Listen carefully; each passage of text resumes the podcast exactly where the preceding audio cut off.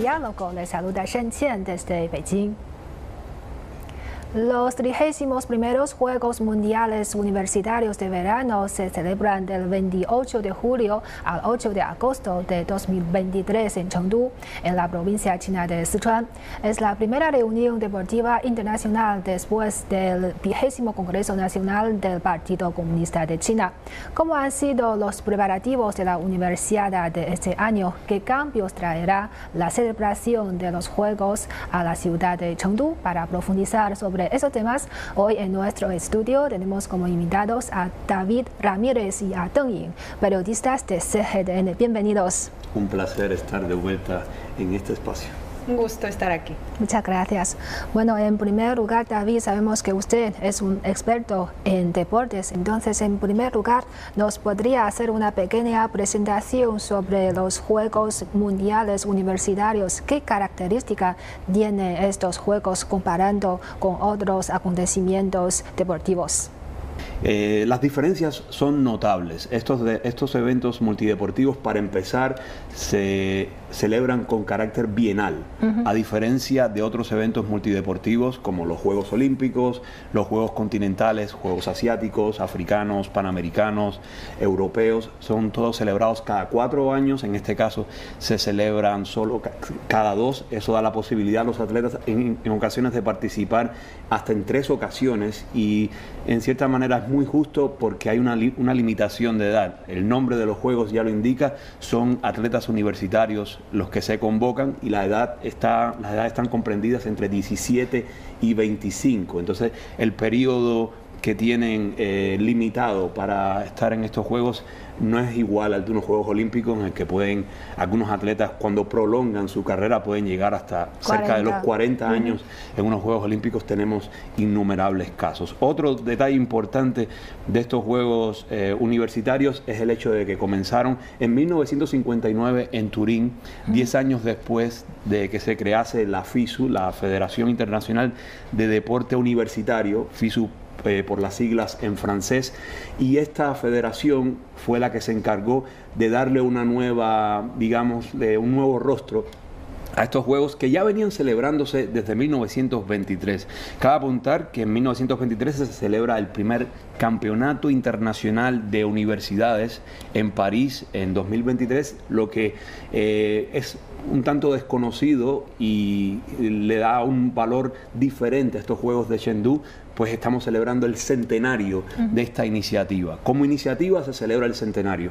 Como juegos, con este nombre, con este formato, comenzaron en 1959 en Turín. Otros detalles interesantes, no, no tanto que distinguen a los juegos, pero que sí eh, suponen una suerte de coincidencia en el caso de los países latinoamericanos, es el hecho de que lo, ha organizado México y Brasil. Lo mismo ocurre con los Juegos Olímpicos. Dentro de Latinoamérica, solo México y Brasil lo han organizado Brasil lo hizo en el 63, la tercera edición en Porto Alegre, y México en el 79 en Ciudad de México, la décima edición. España también ha organizado estos Juegos, como ha ocurrido con los Juegos Olímpicos en Barcelona 92, en este caso en el 99 en Palma de Mallorca.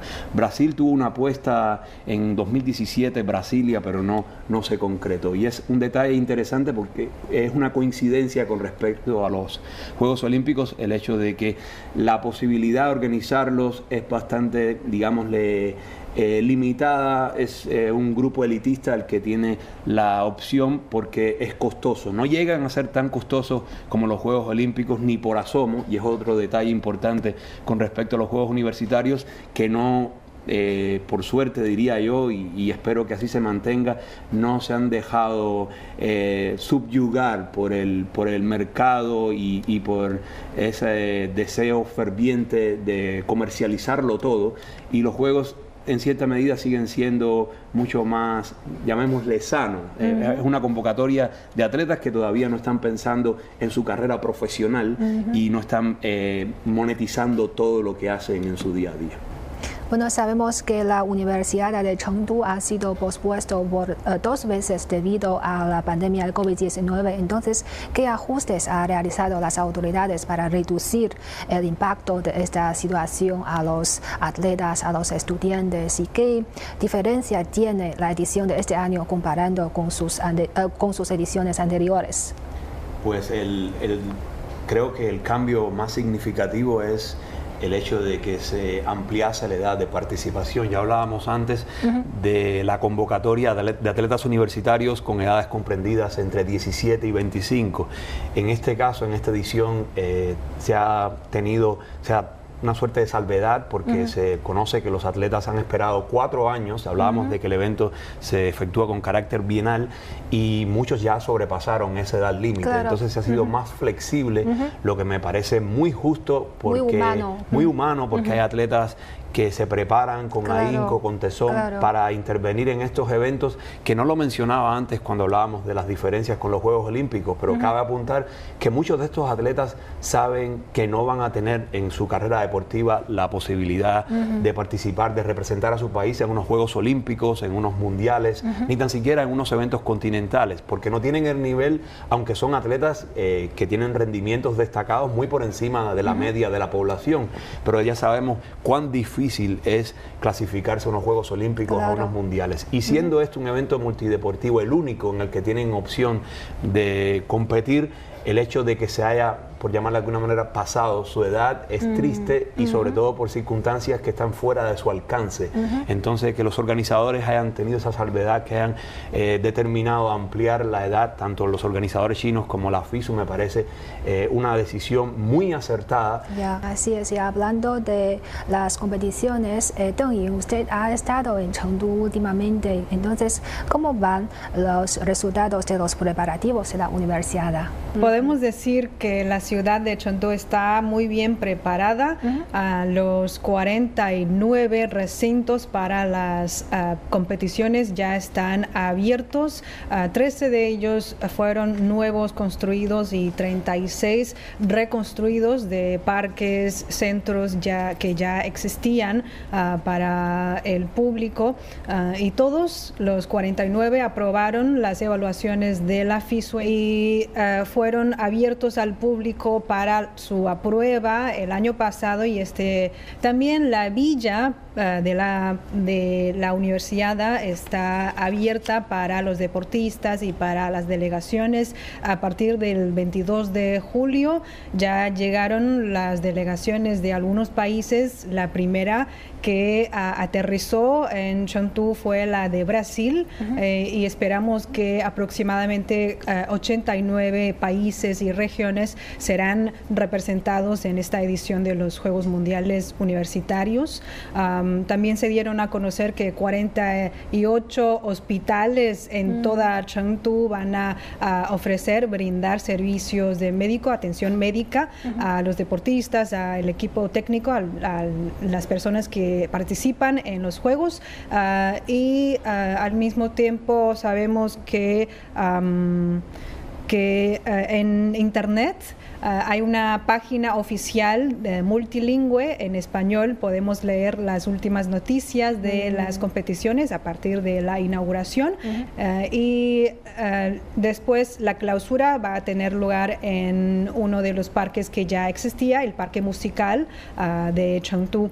así que podemos decir que Chengdu está muy bien preparada, para recibir a todos para celebrar esta eh, edición de la universidad. Eh, China en general tiene eh, mucha experiencia en la organización de eventos deportivos de toda índole y muy importante es apuntar la, organización de eventos multideportivos, que es completamente diferente a cuando tú organizas un mundial, una carrera de Fórmula 1, eh, eventos de esa magnitud que arrastran mucho público, muchas delegaciones, pero cuando estamos hablando de eventos multideportivos se duplica, triplica la, cantidad de atletas y delegaciones es inmensa, tienes que tener la infraestructura no solo de instalaciones deportivas, sino también hotelera para acogerlos, una villa olímpica para la ocasión, o en este caso una villa universitaria y, el hecho de que China ya acumulase la experiencia de los Juegos Olímpicos, primero que todo de los Juegos Asiáticos, que los organizó en 1990 Beijing, después los ha organizado Guangzhou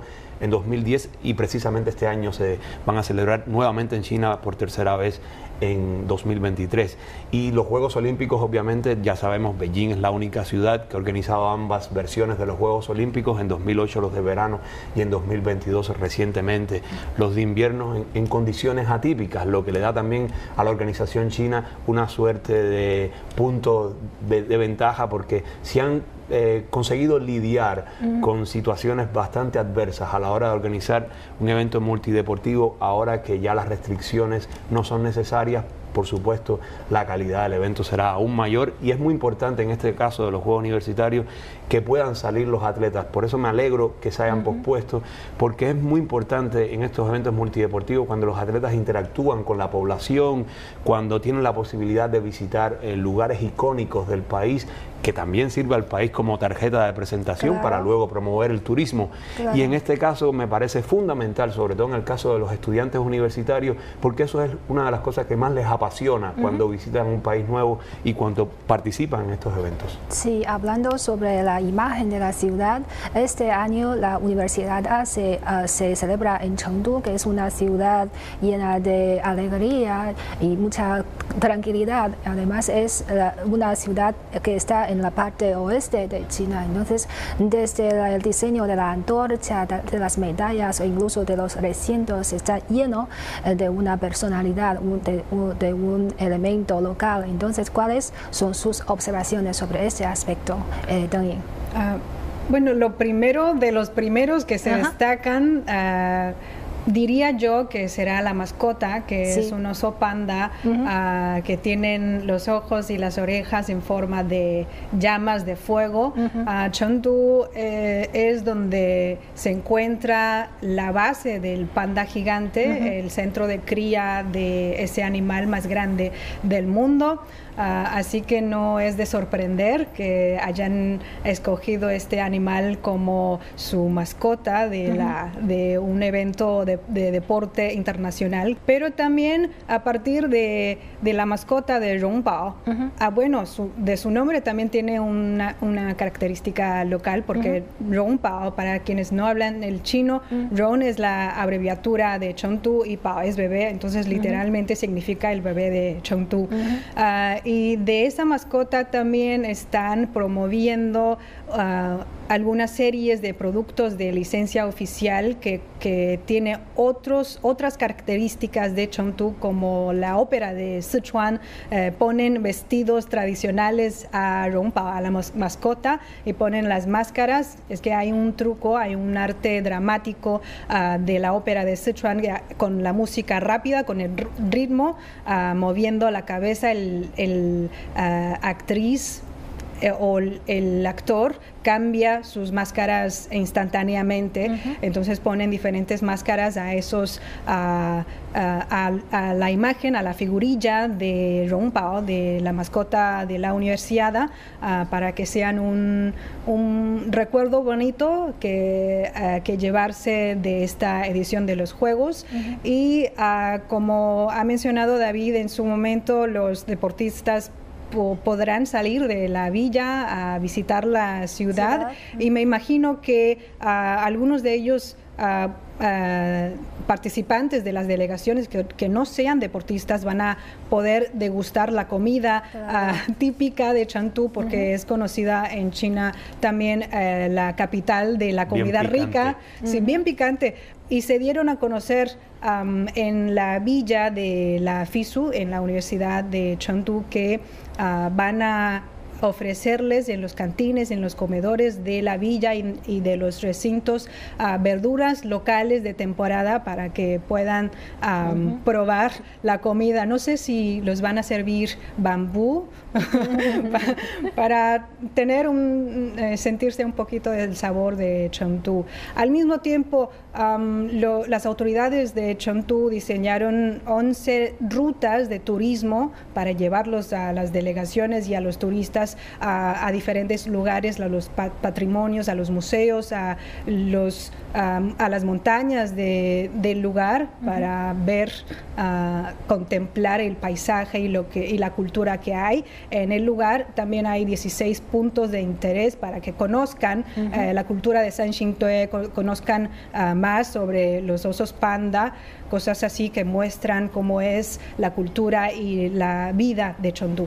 Creo que es muy importante que China, cuando organice estos eventos, consiga que otras sedes fuera de las habituales, Beijing, Shanghai, a lo mejor Guangzhou, o Hong Kong sean las que acojan estos eventos porque permite a, todos los participantes conocer que China es más que tres, cuatro ciudades, que China tiene múltiples destinos turísticos. Siempre ha sido China un, destino turístico muy exótico, pero a veces se resume a un par de ciudades y es injusto porque la riqueza cultural étnica de China, culinaria, es, eh, diría yo, infinita. Entonces el hecho de que otra ciudad tenga la oportunidad de organizar los Juegos y mostrarse al mundo me parece fascinante. Sí, hay una gran variedad de cultura, aunque sea dentro de China, ¿no? Bueno, volvemos eh, con el tema de deporte. Eh, David, ¿cuántas medallas de oro se consideran en este, esta edición de la universidad y cómo van los preparativos de las pruebas? Pues en total son 268 juegos de medallas. Eh, los eh, deportes de siempre, el atletismo y la natación, son los que más aportan al medallero, con 50 el atletismo y 42 la natación. El tiro le sigue de cerca con 34.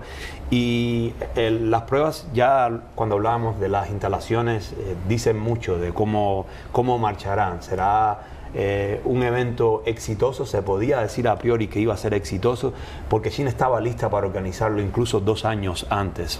Eh, lo que ha tocado hacer es eh, retocar algunas instalaciones, retocar algunos, a lo mejor el centro de prensa para acoger a todos los que vienen a cubrir el evento, pero en general la infraestructura estaba lista para que los Juegos se celebrasen hace dos años, así que no será un problema en lo absoluto eh, la cuestión logística y de las instalaciones deportivas.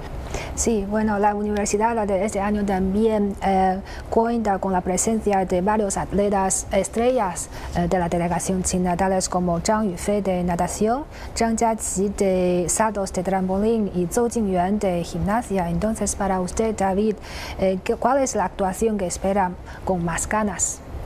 Yo soy un seguidor eh, ferviente seguidor de la natación y por supuesto Chang Yufei, estamos hablando de una bicampeona olímpica, consiguió cuatro medallas en Tokio en los últimos Juegos Olímpicos de verano, ganó los 200 metros mariposa, el 4 por 200 relevo libre, las chicas, las chinas dominaron y fue plata en los 100 mariposas y en el relevo mixto combinado en el 4 por 100.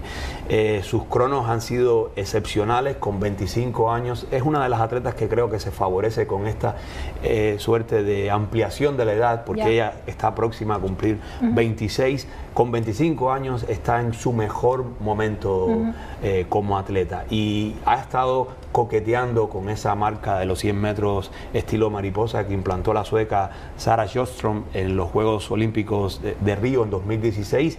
Su crono es 55.62, el récord es 55 segundos y 48 centésimas, así que no dudaría que ante su público después de una preparación eh, muy adecuada, pues esté eh, flirteando con esa marca.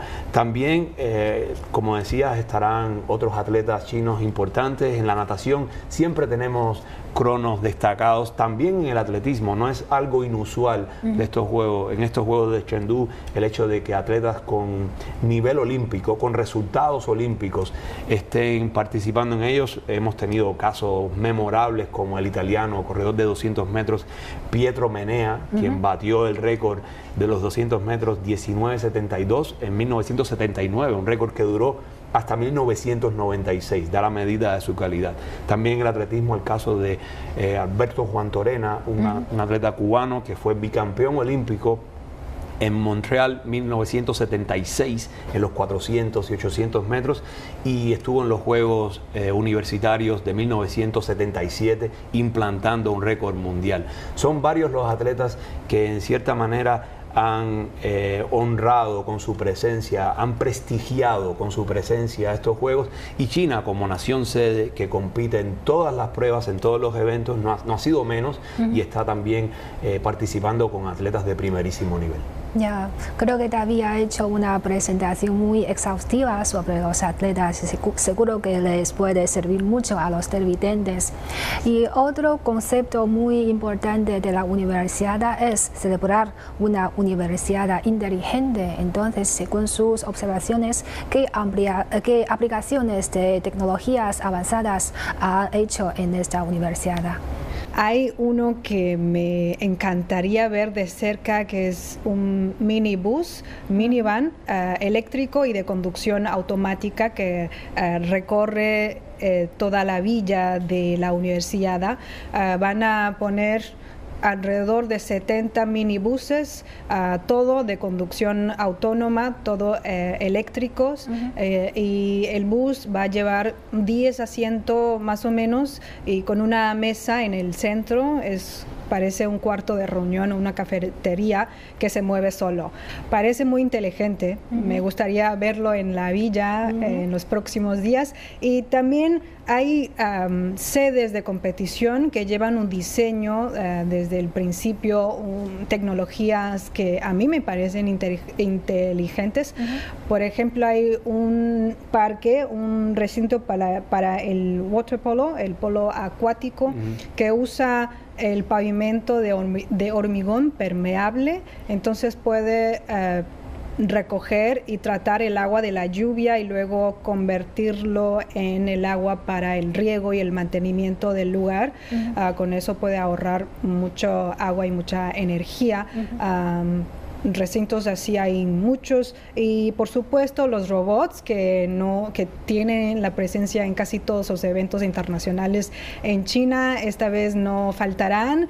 Ah, tenemos robots de, de, la cocina que preparan los platos tenemos robots que te, que te sirven café. el café. Ah, sí el té. Y también hay robots que ah, tienen la forma de rompa o de la mascota del panda gigante que llevan kits de emergencia dentro ah, y te puede eh, servir como un traductor, un intérprete, ah, un guía de ubicación y un guía de la explicación de los lugares, todas esas tecnologías que a mí me encantaría ver en unos días. Sí. Ya he visto varios vídeos de atletas eh, que vienen de países del primer mundo, de Alemania, de países nórdicos, hablando de la tecnología que han visto en Chengdu y, realmente se muestran asombrados, no esperaban ver ese nivel tecnológico en una ciudad como Chengdu. Y además de ser inteligente, la Universidad de Chengdu también pretende ser ecológica.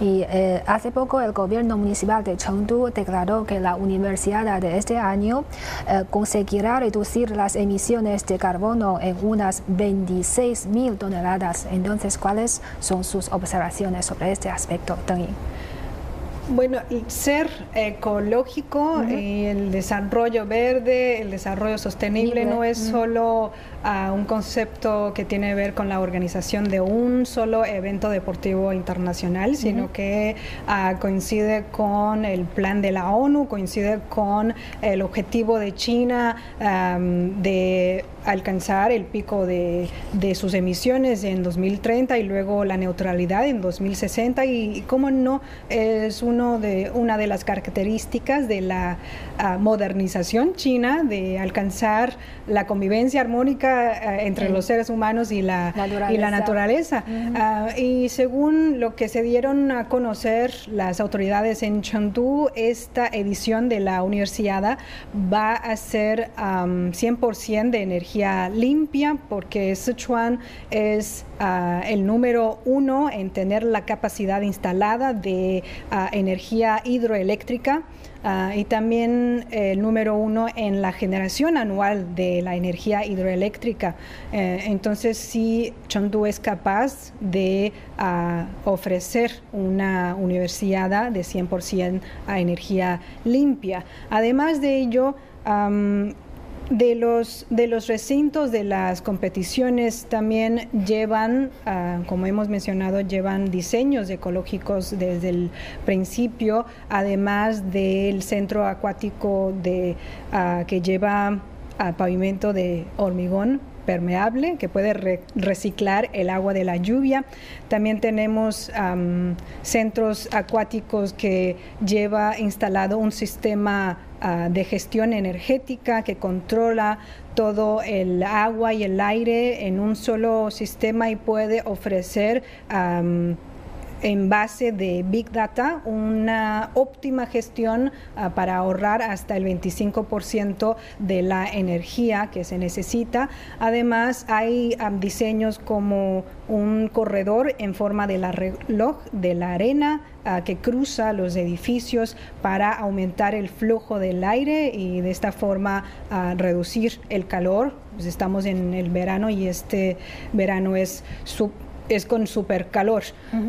además de ello, en el transporte ah, ya no es de sorpresa que eh, los, todos los autobuses que van a, estar de servicio en, ah, para esta edición de los Juegos Mundiales Universitarios. Van a ser de ah, nuevas energías, uh, tiene una autonomía de 280 kilómetros hasta 300 kilómetros, entonces con una recarga puede recorrer todo el día entre los estadios, entre las sedes de competición, así que estas medidas serán uh, las que garantiza la reducción de la el ahorro, eh, el ahorro de la energía de esta universidad y también un juego de bajo en, en carbono. Así es. Y por último, quería eh, preguntarles eh, qué importancia cree que tiene la celebración de, las, de la universidad para el desarrollo urbano de Chengdu, de la ciudad. Eh, ah, ha dicho al principio que es el primer evento eh, deportivo internacional que se celebra en China después de, del vigésimo Congreso Nacional que se celebró en el pasado mes de octubre, hace poco. Ah, y también em, los dos han hablado de que esto sería una nueva tarjeta de presentación para la ciudad, para mostrarle al mundo cómo es el, turismo de Chantú, la cultura de Chantú, ah, y a través de los cambios de los lugares ah, de las ciudades anfitrionas de la ah, universidad podemos ver el desarrollo, los avances socioeconómicos que ha tenido la parte suroeste de China, porque recordamos que la primera, que se, la primera universidad que se celebra en la parte continental de China fue en 2001 en Beijing, en la capital, y luego en 2011 ah, en Shenzhen, que es una de las ciudades más vibrantes, más desarrolladas de la parte costera del este de China, y es, esa es la primera vez que tiene lugar la universidad en una ciudad en la parte oeste del país que es considerada normalmente menos desarrollada que la parte oriental, así que es una oportunidad para mostrarle al mundo, quizás atraer inversiones a Chengdu. turistas por lo menos. Sí, claro. Y para la población local eh, no podemos olvidar lo que el deporte y estos eventos siguen siendo un espectáculo, entonces será una posibilidad magnífica para aquellos como yo, aficionados al deporte, eh, de ver eh, de cerca a sus ídolos, atletas de mucho nivel, atletas que están actualmente despuntando y podrían ser perfectamente las futuras estrellas de sus deportes. Y en el caso particular de China, creo que no es una apuesta para nada arriesgada decir que va a dominar el medallero, ya lo ha hecho en cuatro ocasiones previas, mencionabas tú en las dos ocasiones que organizó la parte continental del evento en Beijing en 2001 y en 2011 en Shenzhen, también dominó el medallero en Daegu 2003 y en Bangkok 2007. China ha logrado en los últimos 20 años eh, desarrollar muchísimo en materia de deportes, no solo en los deportes eh, tradicionales, en los que tenía dominio como el tenis de mesa, el clavado, el badminton, eh, hay otros en los que también ya es parte de la élite o, en algunos casos domina con amplitud a la élite y esta será una excelente oportunidad para los aficionados de Chengdu y de muchos lugares de China que estoy seguro como tú se darán el saltito hacia la sede y verán ahí de cerca el evento. Vamos a Sí, esperamos que los atletas puedan conseguir sus mejores resultados en estos Juegos y que pasen sus mejores estancias en Chengdu y en, en China. Bueno, muchas gracias a nuestros invitados por estar con nosotros. Ha sido un placer. Gracias. Muchas gracias. Bueno, así concluimos esta edición de Diálogo. Gracias por sintonizarnos y hasta la próxima.